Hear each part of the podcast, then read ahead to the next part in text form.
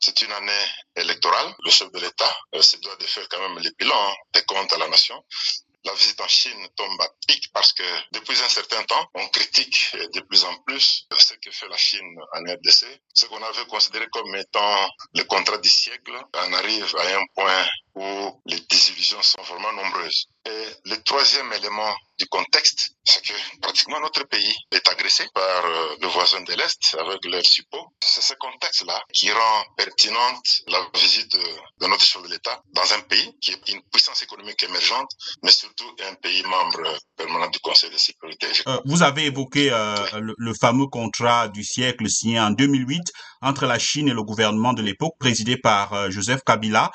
Quel bilan peut-on faire de ce contrat? Le bilan est vraiment mitigé. Le bilan presque négatif. On a décrit avec raison le déséquilibre hein, dans cet accord. Certains rapports qui ont été publiés le rapport de l'ITIE, cellule de la coordination de la RDC. Dans ces rapports, on trouve pratiquement les éléments qui viennent encore d'appuyer l'inspection générale des finances. Hein. On parle du déséquilibre, on parle du non-respect des engagements promis par euh, le partenaire chinois. Et plus concrètement, il a été promis que se dégage 3 milliards de dollars devant quitter la Chine vers la RDC. Il n'y aurait que 825 millions qui ont été déboursés à ce jour. Je ne peux même pas prendre un vélo pour quitter une ville vers une autre parce que les infrastructures routières promises dans ce contrat n'ont pas été exécutées.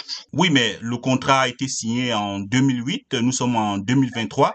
Comment ça se fait que pendant tout ce temps, il n'y ait pas, que ce contrat n'ait pas été dénoncé? À la vérité, il faut faire une lecture politique. Hein. C'est seulement en 2018 que l'ancien régime a pris fin. Ce contrat ayant été signé par l'ancien régime, pendant euh, tout son règne, on ne pouvait pas les dénoncer. Mais à l'intérieur du pays, le voix ont commencé à s'élever. Les gens commençaient à décrire ce contrat, notamment les organisations de la société civile en 2021 ou 2022. Le Antiséquedi, lors d'un voyage à l'intérieur du pays, notamment dans la province de l'Alaba, il a décrié, il a reconnu ce déséquilibre issu de la signature de cet accord. Comment est-ce que la RDC peut tirer meilleur profit de ce contrat et de manière générale de sa coopération avec la Chine? Pour tirer un meilleur profit de ce contrat, il serait important qu'on le renégocie dans tous les sens, qu'on le revisite j'ai appris que dans l'exécution de ce contrat, une étude de faisabilité a été donnée à un bureau d'études dont tous les actionnaires étaient des Chinois.